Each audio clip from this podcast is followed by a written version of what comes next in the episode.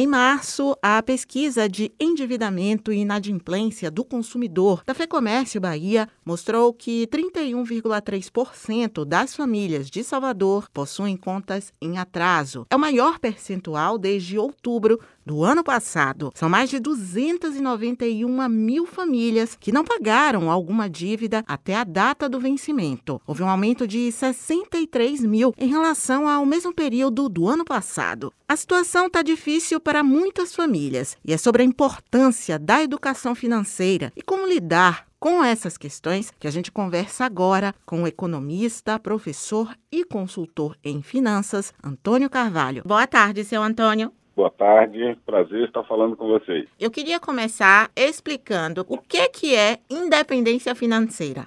O termo independência significa que você não depende de terceiros para decidir, para realizar ações que impactam na sua vida. Independência financeira significa que o indivíduo ou a família possui renda e, melhor do que possuir, administra essa renda de forma que ela possa suprir as necessidades e talvez alguns desejos da família, sem a dependência de recorrer a empréstimos, a financiamentos, a créditos desmedidos, descontrolados. Em que momento os pais devem começar a tratar da educação financeira com os filhos? A educação é um processo que precisa estar presente na família sempre, em todos os aspectos da vida humana. E a educação financeira é um desses aspectos, talvez um dos mais importantes, porque ele está relacionado com posse, com poder de compra, com aparência, com status, é, com autoestima, com autorrealização, aquelas comparações que geralmente nós, como seres humanos, costumamos fazer entre nós e as outras pessoas o que o coleguinha tem, o que o coleguinha ganhou do aniversário. Então é muito importante começar o mais cedo possível. A minha recomendação é que este processo de educação, de diálogo com os filhos, comece aos cinco anos, ou tão logo eles comecem a fazer escolhas, a fazer pedidos, quando eles comecem a manifestar um comportamento de consumo. Para você que está chegando agora, eu estou conversando com o economista, professor e consultor em finanças, Antônio Carvalho, sobre o endividamento das famílias e a importância da educação financeira. Eu conheço pais e mães que têm receio, às vezes, de levar as crianças ao supermercado ou ao shopping, algum lugar que tem muitos produtos de marca, coisas que chamam a atenção da criança, porque imaginam ou já têm a experiência de que a criança vai pedir, eles não vão poder comprar ou vão acabar fazendo despesas que naquele momento eles não poderiam, por exemplo. Qual é o tipo de recomendação que o senhor dá nesse sentido? Evitar levar as crianças a esses espaços onde elas estão expostas, na verdade, a bens e serviços, a fazer escolhas, a coisas que possam lhes chamar a atenção, na verdade é postergar um problema, ou como nós dizemos na linguagem popular, esconder embaixo do tapete.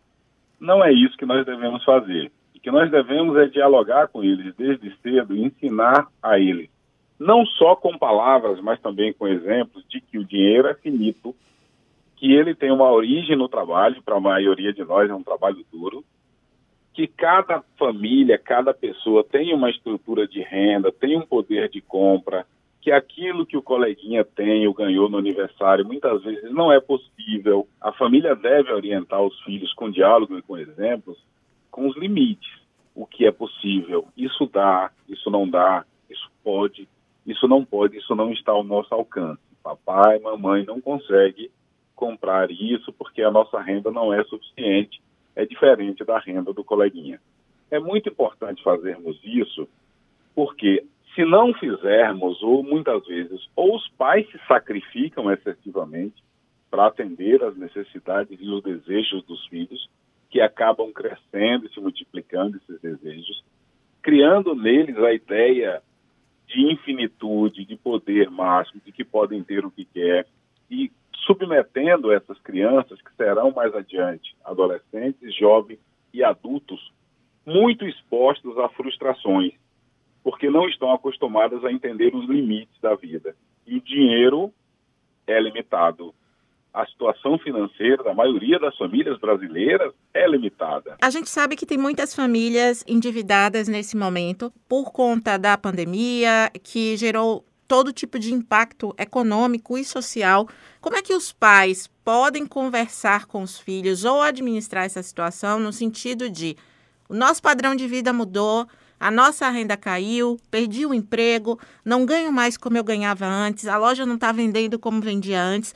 Como é que funciona esse tipo de situação na relação com os filhos? A pandemia, na verdade, ela só acentuou aquilo que já é presente na vida dos brasileiros, o endividamento.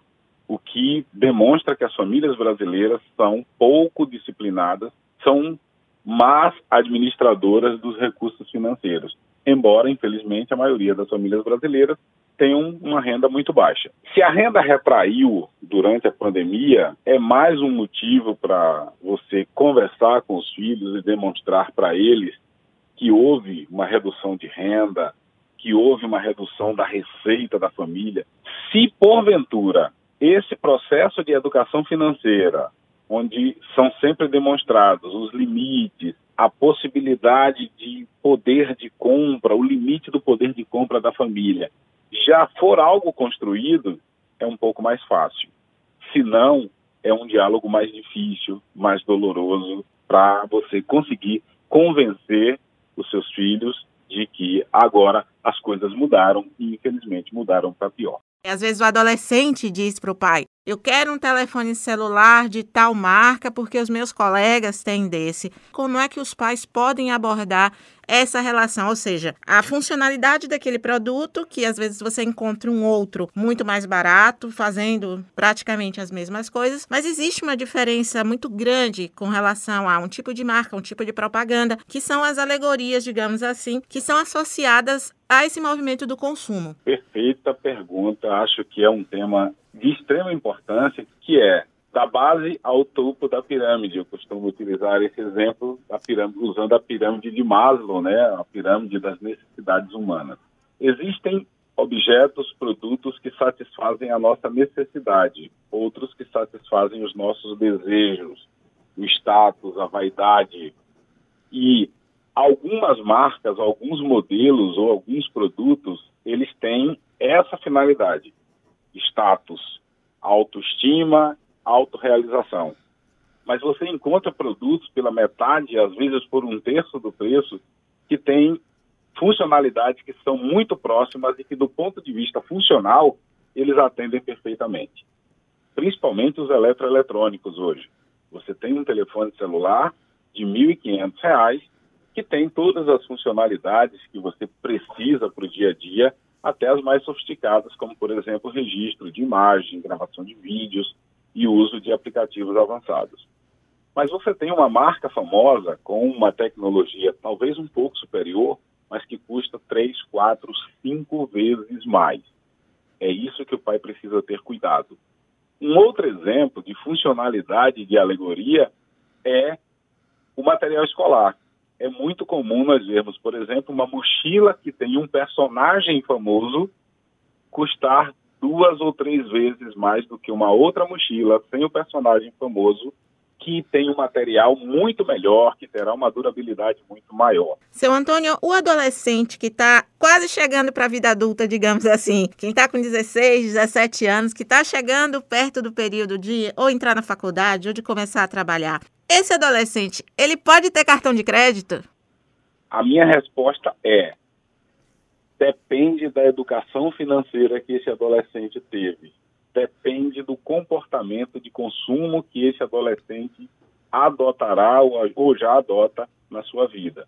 Então, ele poderá sim ter um cartão de crédito e usar de forma racional para a aquisição de um lanche, para a aquisição de um material no colégio ou na faculdade, para suprir alguma necessidade mais emergencial e até para alguns desejos, desde que ele não extrapole, não se endivide e não venha com o seu comportamento de consumo impactar na renda dos pais. Eu, por exemplo, não delimito os itens que eles podem comprar, mas o valor.